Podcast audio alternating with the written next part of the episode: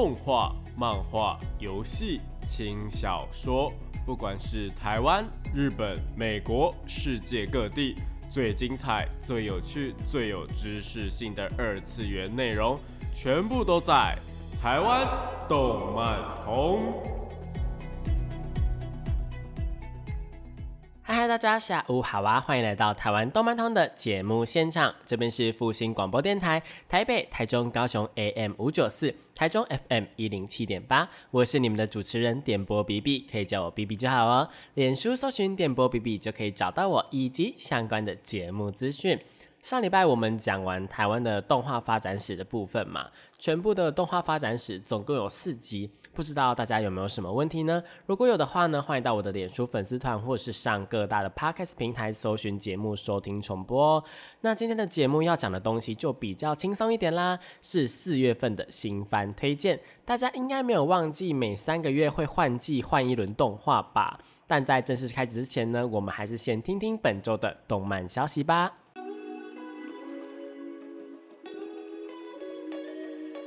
少年少女、热血感动、悬疑推理、恐怖血腥、寓教娱乐、恋爱放闪、BLGL，各式各样的动漫作品推荐，全部都在动漫推推。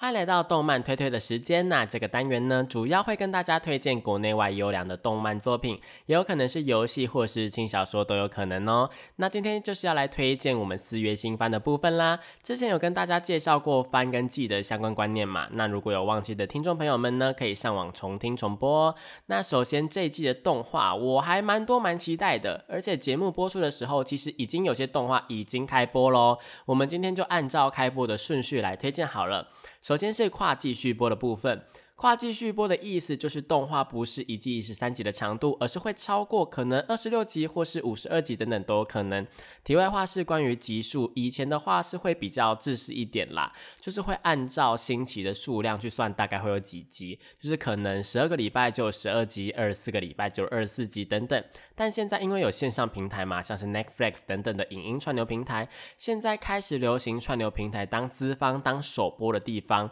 所以就演变成动画的。集数不会刻意的去限制了。Netflix 上面的动画呢，其实还蛮多是八集的部分，我觉得还蛮有趣的，大家可以注意一下哦。回到正题，跨季续播要介绍的就只有一部，因为其他的我觉得还好而已。那就是转生成蜘蛛又怎样？转生成蜘蛛之前一月新番跟之后的动漫推推，就是上礼拜的时候应该也有介绍过。不过那时候因为动画还没有开播，或者是嗯播到一半，所以讲的很委婉。转生蜘蛛呢是讲有一个班级全员都死于意外，结果都被转生到异世界。虽然大部分都是人类或是人的形态可以沟通讲话，但是有少部分的同学被转生成了魔物。女主角就是这样被转生成了魔物蜘蛛的部分。整部动画除了热血的战斗之外啊，更多的是我们的女主角蜘蛛子呢奋力向上，努力升级打怪进化的一个过程。动画会同时有两个时间轴在进行，上礼拜有讲过，所以可能会让人家看得不飒飒。但是其实就是一个转生成人类的同学们的时间线会在十几年后，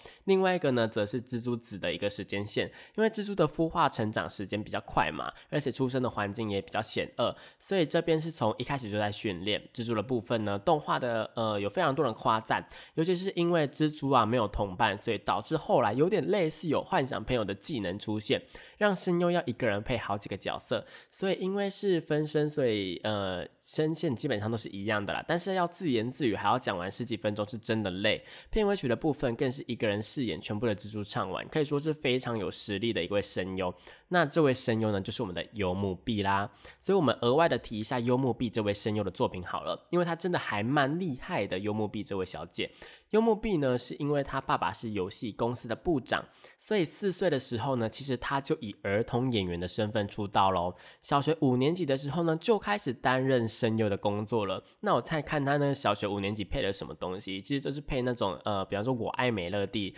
里面的角色。那不知道大家小学五年级的时候都在做些什么呢？我自己个人的话是还在就是。呃，跟同学打闹啊、聊天啊、玩那种呃，像是鬼抓人之类的游戏，就是没有这么厉害，没有开始工作啦。那因为他很从很小的时候就开始从事艺能的工作了嘛，所以其实他不管是在经验方面啊，或者是技巧方面，其实都比同年纪的声优还要优秀的非常非常多。第一次担任动画主角的时候，与大前辈泽城美雪饰演对手戏也毫不逊色。可以说是超级厉害的一个声优。那他的声线的部分呢，是偏比较明亮的中高音，不管是饰演那种任性傲娇的少女啊，或者是优等生、大小姐等等的，其实都非常的 OK。不过在便当这部动画出演了重度的腐女之后啊，他抓狂般的配音呢，让许多的观众难以忘记。各种不计形象的演出，更是让他的人气大幅成长一次。那我个人比较喜欢他的作品呢，是《魔法少女小圆》，她是出演女主角小圆的部分，也靠这个角色呢拿到了行月跟动画公司合办的一个奖项——动画奖的女主角演员奖。另外呢，在《精灵宝可梦》也就是我们神奇宝贝里面呢，也曾经出演过黑白世代的女主角超级愿望的爱丽丝，我个人也是相当的喜欢。比较近期的像是七大罪这个这一季也是跨季续播啦，不过因为动画的品质呃不太好，所以我还是推荐大家看漫画，这边就不推荐大家这部作品了。那七大罪的部分呢，也是配了，算是我觉得算是第二女主角了吧，就是也不是女配角，是第二女主角的呃戴安娜了。那一拳超人其实他也有配音哦，一拳超人他配的呢是龙卷，就是那个超能力少女。呃，其实龙卷也不太算是少女啦，不知道大家知不知道？虽然她外表娇小，但其实她已经二十八岁喽。还有这一季要开播的第五季的《我的英雄学院》里面的人气角色，我们的小青蛙蛙川美羽呢，也是幽默币配音的。可以说现在当红的人气动画呢，其实我们都可以看到她的身影。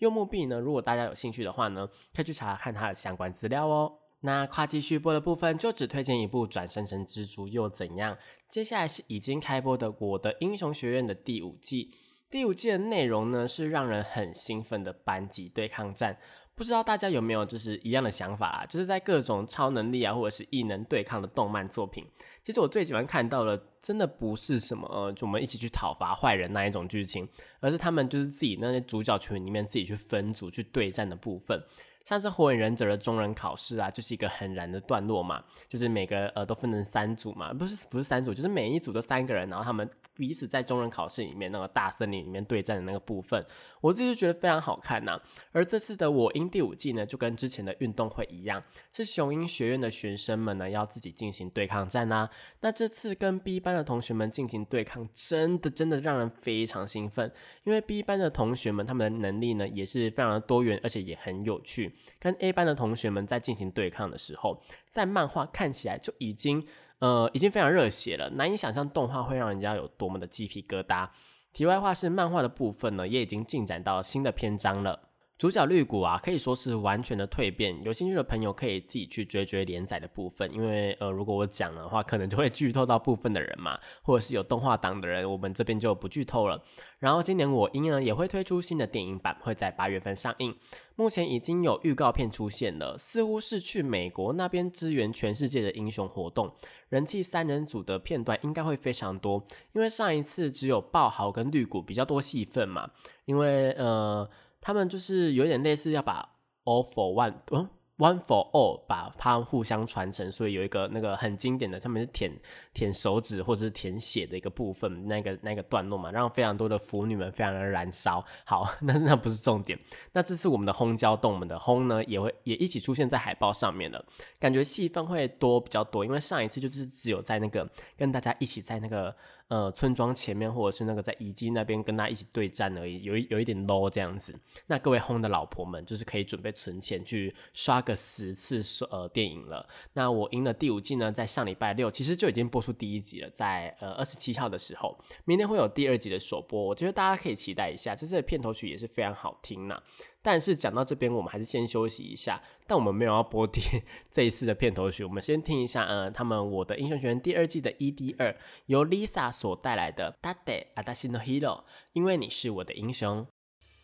欢迎回到台湾动漫通的节目现场，这边是复兴广播电台，台北、台中、高雄 AM 五九四，台中 FM 一零七点八，我是你们的主持人点播 B B，连书搜寻点播 B B 就可以找到我哦。那刚刚那首歌呢是 Lisa 的《Dade Adashi no Hero》，因为你是我的英雄。我个人还蛮喜欢这首歌的啦，因为它的歌词很正面，而且又超好听的。那而且它的 ED 动画呢也很可爱，是大家就是有点类似穿那种中世纪或者是勇者那种服装去打怪的一个部分。有兴趣的朋友呢，可以去看看第二季的 ED 二哦。那接着我们要介绍的动画，我想应该非常多的听众朋友们都有听过，那就是《通灵王》。哎。大家是不是会想说，《通灵王》《通灵王》不是二十年前就在电视上面播过了吗？我还记得在那个老三台那边有播嘛，怎么会现在还变成新番推荐的部分呢？原来是因为这一次的《通灵王》它是一个重置的版本，会从头做到尾，完整的重现我们新的漫画版的剧情。二十年前的《通灵王》，它当时是因为呃动画的进度比较超前，很多动画都有这个问题嘛，就是我们人气很高，可是他们剧情还不够完整，还没有呃办法把它全部变成动画的时候，就会有一个原创剧情的部分出现。很多的人呢都会还蛮反感的，因为说他们就会很讨厌那种魔改的剧情。但是这真的没有办法，因为后面就真的没有东西可以做了嘛。所以当时呢，动画有几乎后面二十几集、二三十集都是原创的版本。比起原作呢，它其实呃味道不太一样。比起原作增添了许多比较搞笑的元素。那全部呢总共有六十四集，不过在台湾当时只播到五十二集而已，一直到几年后才把后面的集数给播放完毕。为什么呢？呃，因为基本上就是一些，因为五十二集就是一整年的嘛，所以可能档期有变，所以就没有播放完毕这样子哦。那漫画的部分呢，也是因为呃遭逢腰斩，对，就是《通灵王》这么这么有名的漫画，竟然也会腰斩。那有应该没有不知道腰斩的朋友吧？腰斩就是说，呃，漫画连载到一半的时候，可能就因为他们的人气不够高啊，或者是它的销量不够好，所以他们想要提早结束这个完结，他们就会让你呃。写一个比较随便或是比较简单的结局，硬是插进来就变成腰斩的部分。所以漫画呢有两个结局，一个是非常轻松的腰斩到结局的部分，另外一个呢则是后来呢因为人气还是比较高啦，就是后来他们还有一个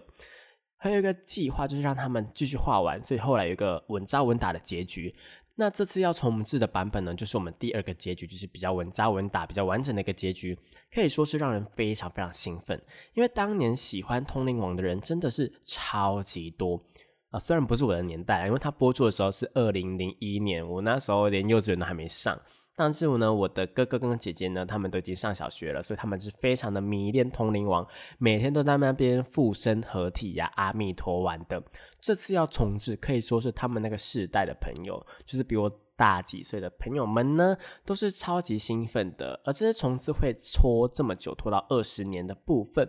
有一部分是因为原作者想要呃动画全部原班人马再重置啦，曾经有一度已经要重置，但又因为这些原因，就是他们没有找到全部的人呢，所以作者临时喊卡。但这次的重置阵容呢，几乎是跟以前的阵容一模一样了。除了部分的声优，可能因为二十年了嘛，二十年真的会发生什么事情，真的不一定，所以可能已经呃去世了，或者是隐退，没有办法参加配音。不然的话，基本上呢，这些配音的阵容呢都是一样的。尤其是我们的女主角孔山安娜的声优林元惠小姐呢，更是献唱了重制版本的片头曲以及片尾曲的部分，可以说我们的诚意呢是非常非常足够的。不过呢，题外话是，这真的是一个题外话。题外话是，可能是因为怕有种族歧视等等的问题啊，所以在之前动画版出现的巧克力爱情的后唇被改成了一般的嘴巴，就变成线条嘴巴了。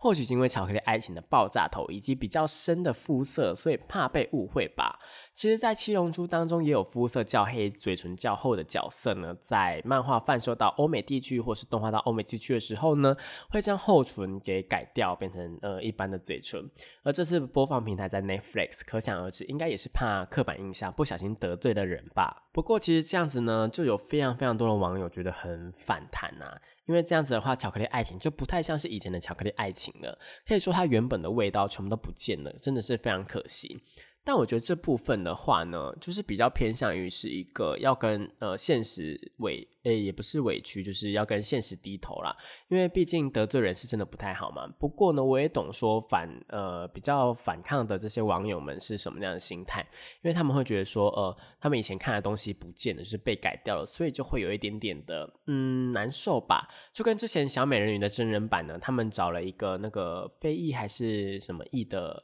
就是肤色比较深的女主角这样子，但我觉得是没有关系，因为女主角还是很可爱、很漂亮啊。而且我觉得不同的种族或是不同的肤色，应该是不同的肤色，不同的肤色呈现出来应该也是蛮有味道的。不过我身边就还蛮多朋友说，这不是肤色或是什么的问题，这是呃，这是我们小时候的回忆，我们的艾丽尔就是长这个样子，所以就让他们有点难以接受。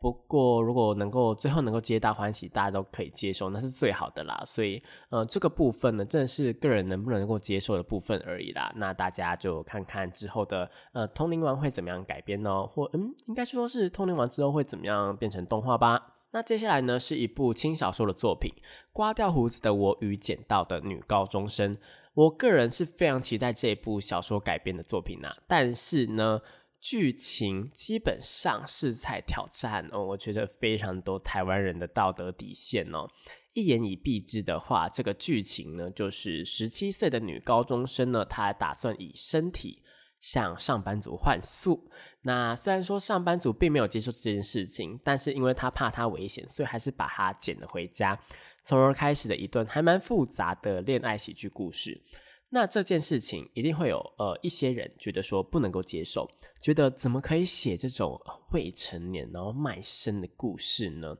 如果这件事情发生在现实生活，台湾的媒体啊，或者是一些呃，我觉得国外的媒体也是啊，一定会放肆的报道，然后不管这些呃。本人的感受，或是那个未成年女孩的感受，但事实上，就是世界上真的有这样子的事情在发生。不管你接不接受，或者是怎么样，都是还是有这样的事情在发生。角色之间呢，其实，在作品里面，他们的价值观互相碰撞，各式各样的生存方式，然后用故事的方式去探讨一个社会的议题，我觉得是蛮好的一件事情啊。当然，我也没有要跟大家说一定要接受这样子的设定，因为不管他的故事写的多好嘛。那你如果不能够接受的话，你就是不能够接受。虽然说它真的真的就只是一开始的设定是这样，后面真的没什么差，但是呢，只是想跟大家说，如果不喜欢的话，不能接受的话，那我们就绕过去就好了，不不需要去批评它。那如果觉得说这部作品还蛮细腻、蛮好看的，而且温暖的成分的话，其实也是蛮高的，真的推荐给大家，可以在呃。呃，深夜或者是一些在，就是可以在平常看一下啦，可以抚慰一下自己受伤的心灵这样子。那这部刮掉胡子的我与捡到的女高中生呢，我就推荐给大家喽。那如果大家想要提前看的话，其实小说的部分现在也才好像才四本而已，所以大家也可以从小说入手哦。那接着呢是另外一部有点类似于跨季续播的部分啦，关于我转生成史莱姆这档是《转生史莱姆日记》。那这个呢是经由原作转生史莱姆下去做一个延伸的一个番外作品，是由四个漫画下去做改编的。因为转生史莱姆第二季呢会拆成上下两部分播送，而中间呢为了弥补大家等待的心灵，所以塞了一个转生史莱姆日记。不过虽然是番外不看也没关系，但是转生史莱姆日记里面有蛮多补充的，可以说是一个帮原作补一点设定的存在。所以并不是完全的外传呐。如果想要更全面的了解《转生史莱姆》这部作品的话，我觉得还是可以看一下《史莱姆日记》的。反正大家把原本看《转生史莱姆》本传的这段时间拿来看《转生史莱姆日记》，我觉得也不亏吧。推荐给大家哦。接下来呢是一部还蛮有趣的原创动画的部分。我说的有趣，并不是说剧情有趣啊，是他制作的，我觉得他画的还蛮有趣的，那就是《老乱》这部作品。这部作品呢，它是在描写日本的明治时期，德川庆喜拥有一个绝对政权的一个平行时空。日本研发出了一种新的能源，叫做龙脉，让整个江户时代啊，它呈现了另外一种比较科技的样貌，有点 cyberpunk 的感觉吗？但是又是近代，所以就有点，嗯，又不是近代，所以就有点，嗯，不知道该怎么说。不过这样子看似繁荣的江户时代，其实里面有非常多非常多的迂腐的事情所以有一股黑暗的势力，应该说是反政府的势力，蠢蠢欲动，想要推翻这样子的一个集权政府啦。女主角呢，在她的家人被杀掉之后呢，也加入了这个黑暗组织，成为了组织的处刑人，寻找时机展开复仇的行动。但是这其中看似又有更多的阴谋，到底这个处刑人或者是这个黑暗组织到底是不是好人呢？让我更期待这个故事到底会怎么样去发展。重点是这个动画的画风跟表现手法相当吸引人，动画还会切割成三部曲，看起来整个制作的品质就相当的高，完全可以压它会是这一季的原创黑马的一部作品。不过，因为还有另外一匹黑马啦，所以还是有点难抉择就是了。不过这一部扰乱真的还蛮吸引我的。如果你喜欢带那种带点一点科技感的那种时代剧有兴趣的话的话，那这部扰乱真的还蛮适合你来看的哦。那刚刚提到另外一部原创的黑马作品就是 V V 啦。它是由这一季好看到不行的从零开始的异世界生活的小说作者，以及动画的编剧，还有做了《大诈欺师》以及《晋级的巨人》前三季的霸权社所联合制作的作品。光是这样的阵容一字排开，就让人家觉得相当厉害了吧？感觉把近期厉害的人事物都集结在一起了一样。那呃，我想转身成。呃，从零开始异世界生活应该不用多讲，因为我们之前讲过蛮多次的。那大诈欺师呢这一部作品的话，在 Netflix 上面是有在首播以及播出的部分。那大诈欺师呢这部作品，我之前好像有推荐过，但我还是给大家一个补充好了，就是它呢其实算是一个因为那是小品的一个推理作品吧，就是它其实并没有把任何的伏笔，它是有把伏笔给你，但是它又不是一个纯粹的推理剧，比较像是一个剧情剧的部分。我觉得如果你喜喜欢那种有点类似福尔摩斯啊，或是名侦探柯南的话，《大诈欺师》这一部作品还蛮推荐给你的。那《晋级的巨人》它前三季的霸权社呢，是因为它第四季现在的最终季的部分呢，呃，改由 MAPA 所制作了。那呃，在上礼拜就上上礼拜的时候，其实它播出最后一集的时候呢，也有同步的说了，在冬季今年的冬季十月的部分呢，会真正的播出他们最终季，就是后半部的部分。因为呃，进击的巨人最近要完结了嘛，漫画要完结了，所以他们的动画制作呢，也会在今年的十月就完结这样子。其实我觉得这样还蛮好的，就是一个有点类似同步的感觉。虽然说还是要等一下下啦，但是呢，《晋级的巨人》这部作品能够这样子同时期的制作又这么高水准的话，我觉得其实真的还蛮厉害的。所以呢，如果呃觉得这样的阵容不够厉害的话，其实是有一点点嗯。就是真的还蛮厉害的这样子的阵容，所以这部 Vivi 呢，光是阵容我就觉得说，哦，我必须要给他打大概可能有九十分的成绩的这样子。那这个故事内容到底在讲什么呢？故事的内容是在讲一个 AI 的机器人与人类之间的故事。那女主角呢是第一个自律型的 AI 机器人，而且还是一名歌姬。那她的任务呢就是要唱歌给所有的人听，然后让大家满意。歌姬我应该不用解释吧？就是呃唱歌的女生这样子。但是在这样子和平的日子里面呢，有一个呃有一天出现了一个未来来的 AI 机器人，告诉女主角说，AI 呢在百年之后、一百年之后会叛变，跟人类发生战争，而且死伤会非常的惨重。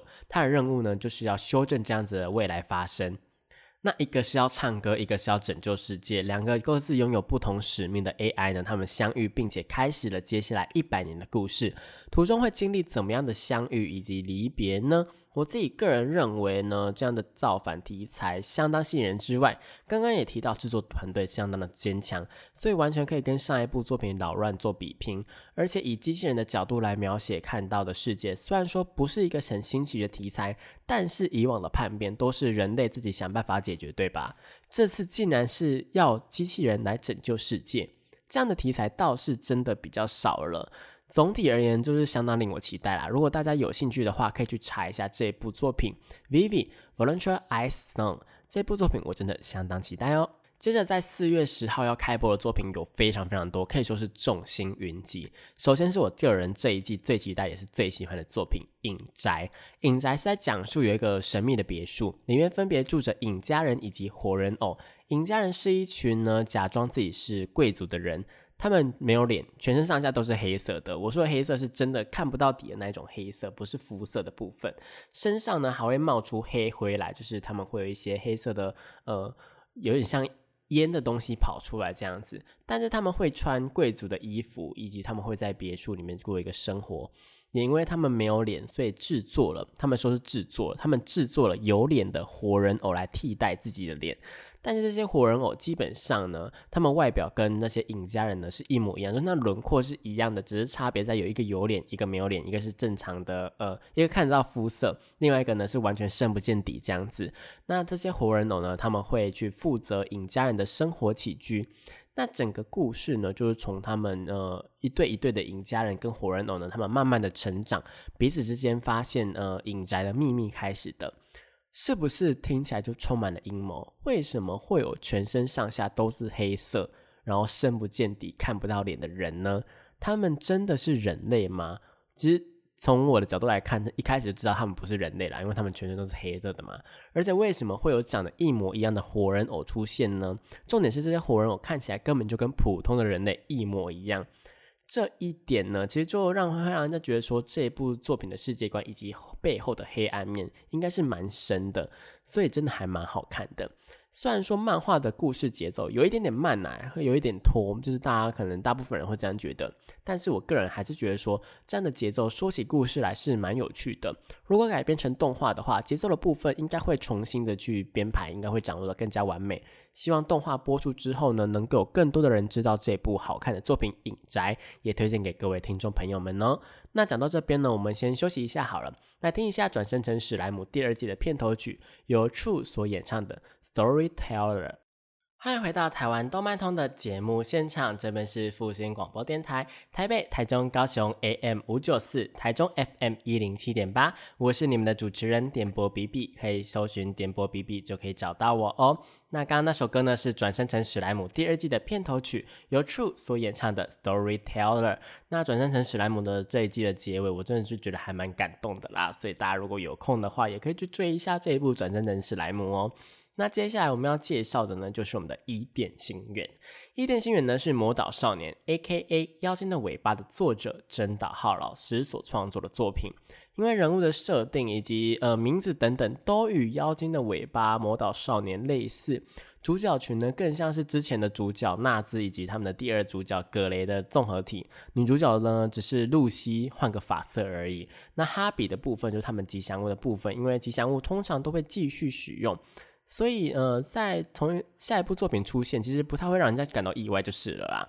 只不过呢，哈比在伊甸星园里面的设定可以说是变得超级超级多的。那这边就不剧透大家了，我觉得还蛮感动的。所以，呃，应该动画的前两集就会做到了。总而言之呢，有太多类似的东西了。因此呢，当初伊甸星园刚开始连载的时候啊，就曾经被广大的网友们吐槽说这是星际版本的魔导少年。不过，我觉得啦，我自己个人觉得伊甸星园的故事背景以及角色能力，我认为是更加的优秀了。那它的故事的背景呢，是设定在宇宙，比起以往的大陆呢，还要更加的广阔。跟以往的魔石少年或是魔导少年不一样的事情是，呃，故事呢，整个故事并没有魔法的概念，因为前面两部作品呢，都是呃以魔法为一个主轴嘛，取而代之的呢，是一种叫做呃以太的能源，而且是文明极度发展的一个宇宙。那以太呢？呃，等下会跟你做个解释啦。那这个宇宙呢，有宇宙船呐、星球冒险、呃高科技武器、仿生人。仿生人就是有点类似机器人的东西啊，只是它是有点呃有点做的像是人类的形状这样子等等的元素，算是一个主打机器人跟人类相处的故事。因为他们主角群有一半一半以上，一半呃差不多一半都是机器人的部分，是属于太空幻想题材的作品。那以太是什么呢？其实每个人的体内或是星球本身呢，都会有以太的存在。整个世界都是靠着以太在运作的。每颗星球的以太都不太一样，有各式各样的以太，所以会有水星球啊、土星球之类的东西。穿梭在不同的星球啊，以及星系呢，可以说是本作的一大看点。因为其实不同的星球，它们可能还是有点类似，但是星系的话，其实差的蛮多。因为它们可能会有什么樱花星系啊，或是水星系等等的。还蛮好，还蛮好玩，也蛮蛮有趣的。那战斗的部分，大部分都是透过武器来利用以太能源，而当中就有人会透过控制体内的以太啊，来发挥特殊的能力，最后被称为说是以太齿轮的部分。像是主角四季拥有的就是名为撒旦重力的一个以太乙轮，可以操作重力，并且把重力缠绕在身上，使出有点像是有点中二，叫魔蟹流重拳等等的招式。基本上啦，前一部作品的魔导少年的主角呢，纳兹做得到的东西，我觉得他都可以做到了。就他可以开在可以在天上飞啊，可以喷一些有的没有的啊，可以把那些重力缠绕在手上打出去啊。那故事呢，其实就有点类似于说是航海王的部分呐。这个故事呢，也有一个大秘宝叫做 Mother，这是宇宙之母。传说中呢，只要找到它呢，就可以实现任何的愿望。所以主角一伙人因为某一些原因，所以他们凑在一起，然后出发去寻找 Mother，可以说是一个非常王道，但是又充满魅力的一部作品啊。跟之前的作品类似的，真的真的真的就只有人物设定，其他基本上都不一样，所以不用担心说故事会不会很俗套、很无聊这样子。如果喜欢真岛浩老师笔下的魔导少年或是魔石少年的话，那这一部《伊甸心愿》，我觉得是真的不能够错过的。题外话是，真岛浩老师的《魔导少年》呢，其实到现在还有在连载百年任务篇。如果大家呃还是想要看《魔导少年》的话呢，其实是可以找找看那个一百年后的百年任务篇哦。那而不是一百年后，就是百年任务篇呐，就是那个任务需要可能大家是推测要做一百年才能够完成这样子，所以不是一百年后是百年任务篇哦，大家可以去找找看。接着呢是一部我还没有正式看的小说改编动画，但是因为我的 YouTube 频道啊的观众，我之前有问过我的观众们说他们想要看我做哪一部的解析，就有还蛮多人在敲碗说要看这一部动画的解析的。所以我就稍微研究了一下，没想到这一部小说真的还蛮有深度的。那这一部作品呢，就是八六不存在的战区。那故事描述呢，圣马格诺利亚共和国为了他们，他们要应对说邻国的无人机帝国的侵略，所以他们成功了研发出了类似的武器，不再需要靠着人命堆叠的战争终于来临，就是用无人机打无人机嘛。那表面上听起来是这样子，那我们观众看起来也是这样子，但是真相呢，其实是位于共和国的全部八十五个行政区之外，还有一个不存在的第八十六区。那他们里面呢，有一群少年少女正在驾驶这一些无人机，日夜不停的战斗，这样子去抵挡那些帝国的侵略。意思也就是说，那些无人机，他们前面说的无人机，其实根本就是一场骗局。这个共和国所用的无人机上面根本就是全部都有坐着人这样子，而率领这一群年轻人出生入死的一个少年星，以及在呃遥远的后方，就在共和国里面，透过特殊的通讯指挥他们作战的指挥管制官少女雷娜呢。他们彼此之间战斗以及别离的一个还蛮感动的故事。那为什么会有一个不存在的八十六区呢？呃，这个部分可能会有一点点小剧透，不过我觉得这个设定还蛮迷人的，所以我觉得呃讲给大家听应该可以提高说大家去呃收听。这个不是收听啊，就是去观看这部作品的欲望。那如果真的很、真的很介意，一点点剧透都不行的话呢，你可以呃休息个两三分钟再回来，没关系，真的没关系。好，那我开始讲喽。因为这个共和国呢，原本是开放给呃大家移民的一个国家，但后来因为邻国的攻击，就是帝国的攻击嘛，他们节节败退，他们完全打不过他们，这整个呃帝。整个共和国呢被打到剩下一点点这样子，政府就要出一个很糟糕的策略，就是呢，原本呢就在这里这个国家在这个共和国生活的白密种人，他们呢可以留下来生活。但是其他的有色人种，就是可能他们头发是黑色的啊，头发是呃红色的，头发是橘色的的人呢，他们被称为有色人种。有色人种呢，全部都被剥夺人权以及资产，他们资产呢全部都被充公，然后他们被送到第八十六区去当士兵。虽然说他们一开始有去那个抗争啊，就是他们说怎么可以这样子，怎么可以这样子剥夺我们的人权什么之类的。但是后来因为呃战况真的太太惨了，所以说的白密人种呢，就是会觉得说哦没关系，你们就是这样子真的会比较好这样。所以呃大部分的白密人种虽然说有一点点有有人是反抗的，但是大家还是大部分都是赞同的。那呃有色人种呢，则是因为政府他们。几乎都是百密人种，所以也没有办法去反抗他们。他们他们的武力就是比较强嘛，所以就被送去当士兵了。虽然他们表面上是跟他们说，只要服役满五年呢，就可以回到国家，但是实际上只要一靠近五年的边缘呢，就他们就会被派去处理这么特别任务，然后就是会被处理掉。那可以说是非常明目张胆的一个呃种族歧视的一个政策，而且为了不被别的国家发现，甚至还把他们之前的所有的资料全部都销毁。可以说是做得非常彻底的一个政策啦，而且生活在共和国的人呢，他们前面有提到嘛，他们不觉得自己有错，反而还觉得那些有色人种他们不算是人类的一个部分。只有女主角他们会觉得呃有点不舒服，想要尝试的去改变。可以说是一部在讲种族以及国家之间的深度小说故事。第一卷的部分真的受到非常非常多的好评。看到这次改编成动画有这么多原作的粉丝在期待，就知道了。虽然说有后面有一些章节被认为有点商业，但整体来说是一部非常清流的一个轻小说。如果喜欢这种类型的这种剧情类型的作品的听众朋友们的话呢，我觉得是可以关注一下的哦。这一部呃八六不存在的战区，我觉得还蛮好看的，呃，推荐给大家。那最后要介绍的作品呢，就是《志不灭的你》。这部作品是一部跟刚刚前面提到的所有作品的边比起来的话，相对比较阴沉的一部作品哦。那它的故事呢，是描述说有一颗球，有一颗纯白色的球，它可以收集各种情报，然后变换各种的外貌，有点类似百变怪的感觉啦。然后去学习，去体会在世界上的生离死别。我自己在看漫画的感受是觉得这部漫画充满了对生命的描写，而且故事的角色啊，跟它的故事本身的塑造呢，也让人家觉得说非常的有深度。不过偶尔啦，我还是会看不太懂剧情到底在说什么，因为一开始真的会搞不清楚说那一颗球的设定到底是什么，像是这颗球是从哪里来的啊？它为什么可以复制或是吃掉那一些死掉的东西，或是活着的东西？那动画化之后，应该就不太会有这种问题出现的啦。而且漫画最近也因为这颗球它不会死，它就是可以一直一直的，它是不灭的你嘛，它可以一直的进化，也不说进化，就是它可以一直的。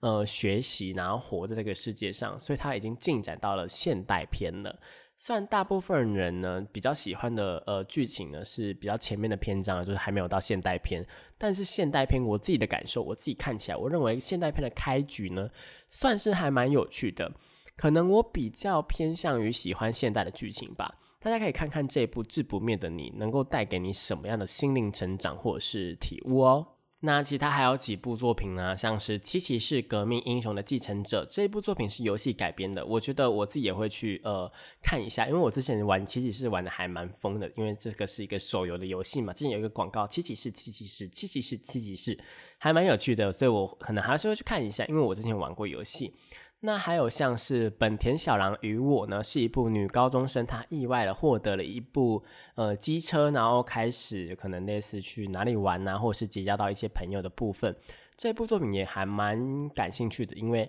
女高中生跟机车正是呃搭不太起来吧？我觉得，因为他们的机车又是那种比较你知道，就是 old school 啊，或是什么比较老派的机车，我就觉得说还蛮有趣的。然后还有像是《东京复仇者》，《东京复仇者》呢是一部回到呃回到过去去复仇的一部作品，那有点类似于解谜啦，嗯，有兴趣的朋友也是可以看一下，有点类似呃我不存在的城市这样子。那小说改编还有像是《圣女的魔力无所不能》，我觉得也是蛮有趣的。这部作品呢是在描写说，呃，被召唤到异世界的两个女生，然后有一个是圣女，但有另外一个不是，但是圣女的那一位呢，因为她就是长得可能比较不起眼，所以就被淘汰了。但是其实她才是真的圣女，结果她就用她的圣女能力呢，呃，有点类似远离王宫的生活，然后慢慢的开始拓展她自己的生活圈，是还蛮有趣的一个设定呐。然后还有入间同学入魔的第二季也是蛮好看的，因为第一季呢，我是真的很喜欢这部作品，真的太少人看了，我真的是拜托大家来看入间同学入魔了，好不好？这部作品真的很好看。好了，那其实今天的节目呢，也差不多到尾声了。今天跟大家推荐了几部我自己个人还蛮期待的四月新番，不知道大家对哪几部有兴趣呢？如果对于今天的节目内容有疑惑，或者是有什么想说的，想要跟我说你对哪一部比较有兴趣的话呢，可以到脸书搜寻电波 B B 找到我，不管你是要留言或者是私讯我都可以哦。那如果喜欢这个节目的话呢，其实也可以追踪粉砖，就会有更多的节目资讯以及预告。那如果想要点播歌曲的话呢，像是前几集呢都有人点播歌曲哦，就可以去网络上面填写表单。在那个脸书粉丝团上面都可以找得到。那我是 B B，嗯，节目的最后呢，为您播放前面介绍的幽木 B 所配音的《魔法少女小圆》的片尾曲《Magia Magia》，嗯，应该是 Magia 吧，因为最近小圆呢也迎接了十周年的部分，已经十年了，就是从二零二零一一年播放到现在，已经过了十周年了。那我是觉得也蛮高兴的，因为这部作品真的是当年造成一个震撼的作品。就是如果大家对新番没有兴趣的话，没有看过小圆，可以去看一下《魔法少女小圆》这部作品。好，那我是 Bibi，这里是复兴广播电台的台湾动漫通。那我们下个礼拜呢，希望能够跟你在同一个时间在空中相会喽。那我们就下礼拜见，拜拜。